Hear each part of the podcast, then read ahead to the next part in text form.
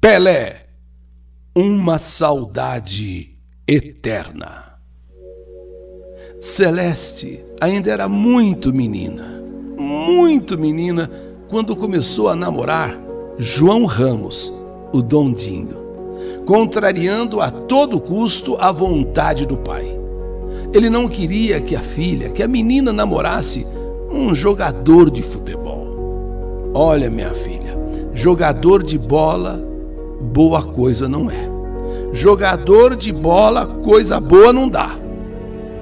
Mas o que o pai de Celeste jamais poderia imaginar é que o resultado daquele namoro com um jogador de futebol, que durou apenas seis meses, o namoro durou apenas seis meses até o casamento, traria ao mundo, no dia 24 de outubro de 1940, justamente outro jogador de bola.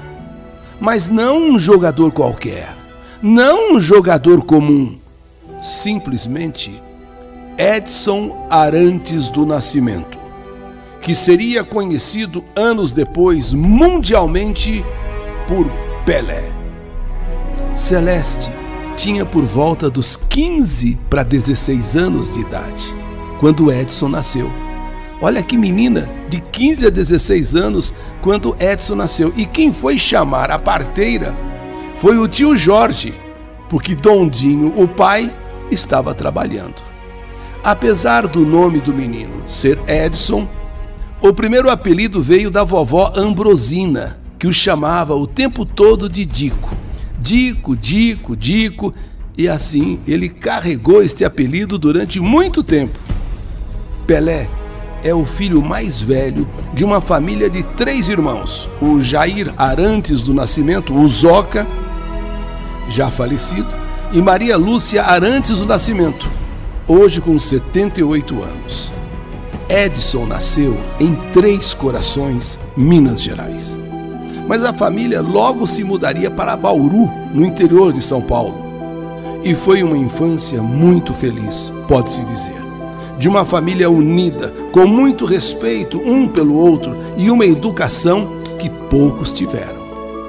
Mamãe Celeste e papai Dondinho jamais brigaram ou discutiram, pelo menos na frente dos filhos. Moleque, o Edson sempre jogava bola na rua e nos campinhos de várzea. Um colega desta época, Carlinhos Menezes, lembra que certa vez Dona Clementina não gostava que eles jogassem bola na frente da casa dela. Chegava ao cúmulo de pôr a cadeira no portão e ficava lá sentada, para impedir as crianças de jogarem bola na frente da casa dela. Mas um dia a bola passou pela janela e caiu na sala da dona Clementina. Ela então entrou toda feliz. Tiveram a certeza que ela iria furar a bola. E o Pelé não esperou, bateu na porta e quando ela veio ver quem era, ele pulou a janela e pegou a bola. Olha só a malandragem. Ele bate na porta, a dona Ambrosina vai ver quem é, e nisso no que ela vai ver quem é, ele pula a janela e pegou a bola. E sabe o que ele fez? Ainda ficou dançando na frente dela com a bola. Olha só, rindo, a irmã Maria Lúcia vê alguns fatos curiosos e exagerados sobre o irmão. Dizem que o meu pai treinava o Pelé com frutas para melhorar o controle de bola. Que ele treinava com mangas. E isso, gente, não é real. Não é bem assim. O policial aposentado Dirceu Moura, o Zinho, parceiro do Pelé em muitas traquinagens na infância, disse que no quintal da casa em Bauru, o menino Pelé tinha um macaquinho em seu pé de manga. Certa vez, ele levou uma mordida na barriga da perna ele deve ter a marca até hoje. Depois da mordida, o pai, seu Dondinho, deu o macaquinho embora. O amigo lembra que certa vez os dois estavam obcecados para ganhar uma bola dada pelo refrigerante Crush. Cada tampinha vinha com uma letra de cores diferentes. Se formassem a palavra Crush com as letras cor de laranja, ganhariam uma bola de capotão. Zinho lembra que a letra S, alaranjada, não saía de jeito nenhum. Então eles não conseguiam formar o nome Crush, porque faltava o S. Então bolaram um plano. Tinha uma tampinha com a letra S azul. E eles puseram fogo e começaram a pintar com um lápis de cor. Mas não deu nada certo porque a tampa, a tampinha, estava realmente queimada. Mas no dia seguinte, quem aparece depois do almoço em casa com uma bola? Pelé. Ele convenceu o rapaz da distribuidora de bebida que o S era cor de laranja. Não, é cor de laranja. Repara bem aqui, ó, é cor de laranja. E, e acabou ganhando a bola, ganhou a bola. Os amigos então puderam deixar de lado as bolas de meia para então jogar com a bola de capotão. E foram várias partidas nas ruas de Bauru. E foi em uma dessas ruas de Bauru que Dico finalmente trocaria o seu apelido por Pelé.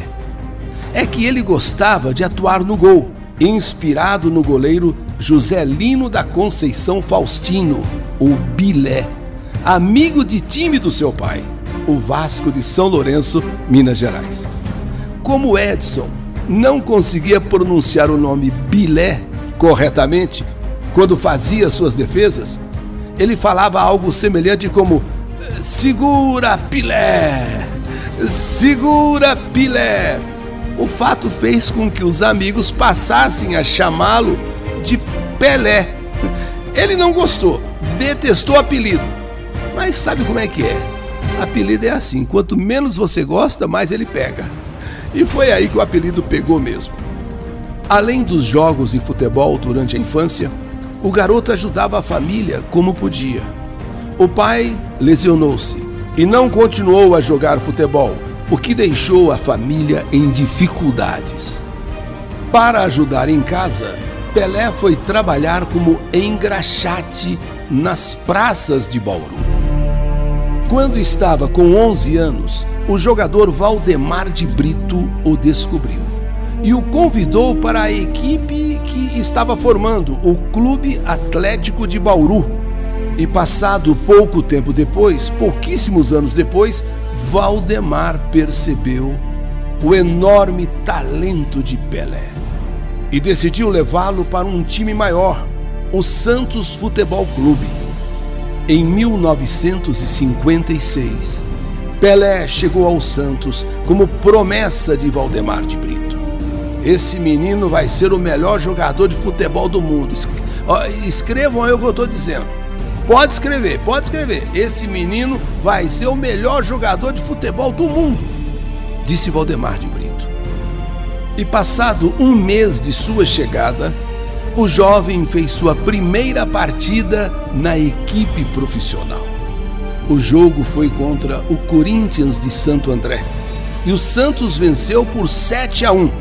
Pelé entrou no segundo tempo de partida e marcou o sexto gol dos sete que o Santos fez.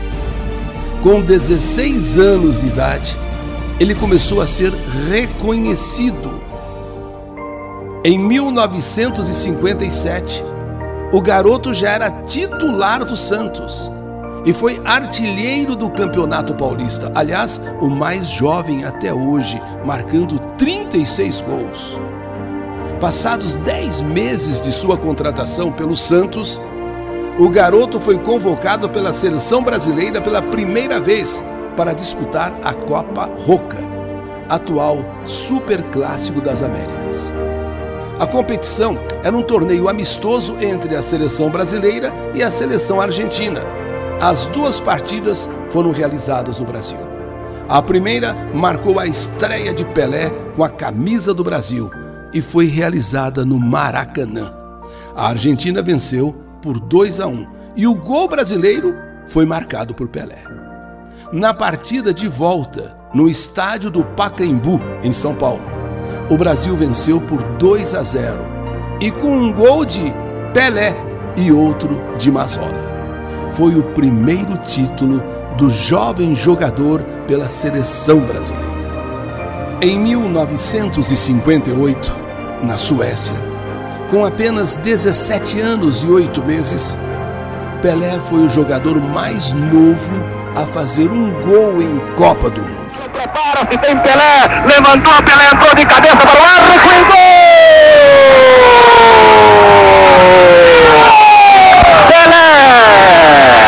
Com uma cabeçada extraordinária, marca os cinco gols do Brasil! Brasil campeão mundial de futebol! O garoto fez seis gols e foi o artilheiro do Brasil. Nessa edição, Pelé foi chamado pelos franceses de Rei do Futebol. Na Copa da Suécia, os dirigentes brasileiros esqueceram de enviar a numeração dos jogadores para a FIFA e a entidade precisou defini-la. Pelé era reserva e recebeu a camisa 10, número que ficou eternizado em suas costas. Por causa dele, os jogadores mais habilidosos passaram a usar a camisa 10, o número que agora o Santos estuda aposentar de suas camisas. Em 1962, no Mundial do Chile, Pelé fez um gol antológico no primeiro jogo contra o México. Mas sofreu uma contusão no segundo jogo e ficou fora do restante do torneio. Sorte do Brasil, que tinha também estrelas como Newton Santos, Didi Zagallo, Vavá e Garrincha, que garantiram o bicampeonato. Em 1970, em plena ditadura militar, a Copa do México serviu para amenizar o clima hostil que vivia o país. Além de Pelé, a seleção de 70 tinha outros grandes nomes do futebol: Jairzinho, Rivelino, Carlos Alberto, Clodoaldo, Tostão, Gerson, Félix. Muitos consideram essa seleção a melhor de todos os tempos. Pelé fez quatro gols na Copa do Mundo, incluindo o primeiro da partida contra a Itália. Cobrado para Rivelino, cruzou para Pelé, gol!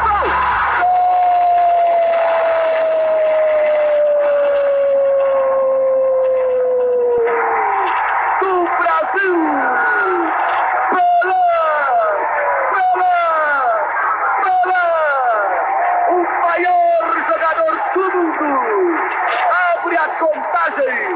Aos 18 minutos de partida, o Estado Azteca! aproveitando a indecisão da retaguarda italiana. Riverino suspendeu, ele subiu. O Brasil venceu por 4 a 1 e conquistou o tricampeonato. Naquela Copa, o artilheiro foi Jairzinho com sete gols. Atuando pela seleção, ele tornou-se também o único jogador da história a ser tricampeão mundial 58, 62 e 70 marcando 95 gols com a camisa do Brasil e tornando-se o maior artilheiro da seleção masculina. Seu último jogo pela seleção brasileira foi em julho de 1971, no Maracanã, em um amistoso contra a Iugoslávia. Dois anos antes, em 1969, o rei do futebol parou uma guerra, acreditem. Sim, isso aconteceu na Nigéria na África, a Guerra da Biafra, com mais de 2 milhões de mortos. Essa guerra civil teve início em 67 e durou até 70. E em 69 parou-se por um instante a guerra para que todos pudessem ver Pelé jogar. Nessa partida, a equipe de Pelé venceu por 2 a 1. Com a volta da equipe santista para o Brasil, a guerra, infelizmente, recomeçou. Ainda em 1969, em uma noite histórica no estádio do Maracanã, Pelé marcaria o milésimo gol, que saiu de uma cobrança de pênalti às 23 e 23. 23 horas e 23 minutos da noite de 19 de novembro de 1969. Em partida entre Vasco e Santos, válida pelo torneio Roberto Gomes Pedrosa. A expectativa é nervosa. Gostaria de saber como se sente Pelé neste momento. Atenção, foi pra bola, bateu, mil, mil gols de Pelé em Maracanã. Maracanã, atendendo ao couro da grande plateia do Estádio do Rio. Pelé cobra um penal, coloca o Santos em vantagem e marca os mil gols do mais fabuloso jogador de futebol que o mundo já conheceu. O rei do futebol atuou durante quase toda a sua carreira no Santos, entre 1956 a 1974. Nem precisa se dizer a quantidade colossal de títulos que o Santos ganhou com Pelé em campo. Pelé despediu-se do Santos no dia 2 de outubro de 74 e foi para o New York Cosmos, nos Estados Unidos. Você pode ir para a Espanha ou Itália e ganhar um título, mas você pode vir para o Cosmos e ganhar um país. E foi essa contratação que levou o rei do futebol a divulgar o nosso futebol no país norte-americano. No Cosmos, entre jogos oficiais e amistosos, Pelé fez 106 partidas e marcou 64 gols. Pelé despediu-se dos gramados em 1977, em um jogo do Cosmos contra o Santos, nos Estados Unidos. Na vida pessoal, Pelé relacionou-se com algumas famosas, algumas celebridades e foi casado três vezes. O primeiro casamento durou de 66 a 78 com Rosemary e deu a ele três filhos: Kelly Cristina, Jennifer e Edson. O filho Edson, conhecido por Edinho, seguiu a carreira do pai, tornou-se goleiro do Santos na década de 90, depois envolveu-se com uma série de coisas erradas o que lhe rendeu condenação de 12 anos de prisão. Fora dos casamentos, Pelé teve relacionamento com a jornalista Lenita Kurtz, com quem teve a filha Flávia Kurtz. Já entre 81 e 86, o ex-jogador manteve um relacionamento com a modelo, que viria a se tornar apresentadora de TV Xuxa Meneghel. Três anos depois, ele relacionou-se também com a ex-Miss Brasil Flávia Cavalcante. Em 91, Pelé descobriu que tinha outra filha, Sandra Regina, fruto de um relacionamento que teve em 64 com a empregada doméstica Anísia Machado. Sandra precisou entrar na justiça para ser reconhecida como filha, o que aconteceu apenas em 96. Após exames de DNA e várias brigas judiciais, Sandra Regina recebeu o sobrenome Arantes do Nascimento. Sandra morreu em 2006, vítima de um câncer na mama. Os dois filhos de Sandra, Otávio e Gabriel, ganharam na justiça o direito de receber uma pensão do avô e foram visitá-lo no Hospital Albert Einstein quando Pelé estava nas últimas. O segundo casamento de Pelé em 94 foi com a cantora gospel Assíria Lemos Seixas, e durou até 2008. Do matrimônio, eles tiveram os gêmeos Celeste e Joshua. Nos últimos tempos, Pelé era casado com Márcia Cibele Aoca. Eles se conheceram em 2008 durante um evento em Nova York e oficializaram a relação em 2016, mas não tiveram filhos.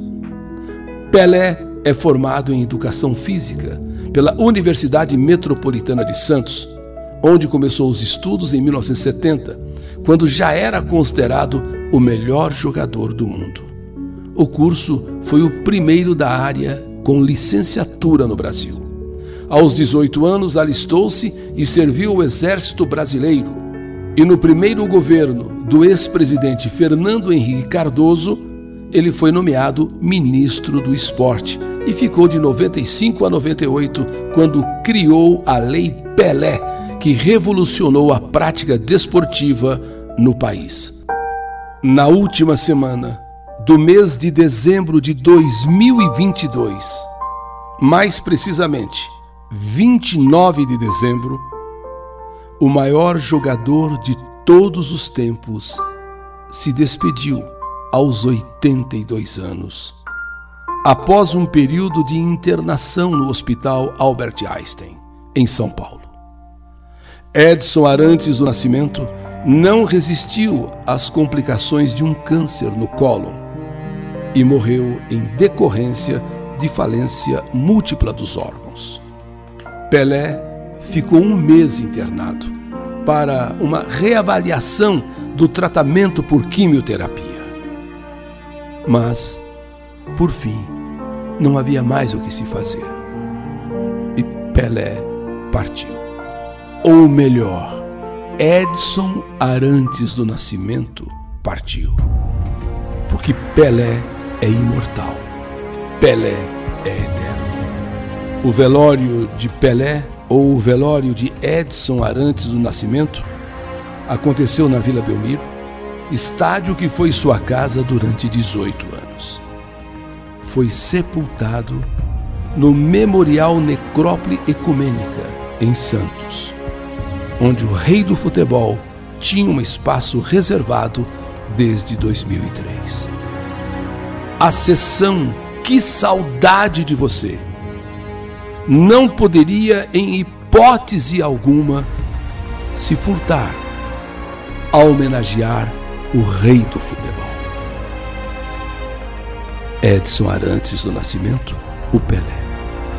Então, neste quadro de saudade, que é o mais famoso, o mais ouvido de todos os tempos, no rádio e no canal YouTube, fica registrado aqui também para toda a eternidade. A nossa admiração, o nosso respeito e o nosso amor por Edson Arantes do Nascimento. O Rei Pelé o eterno número 10 que o mundo conheceu e o reverenciou. Pelé, Pelé, uma saudade eterna. História do canal YouTube Eli Correia Oficial.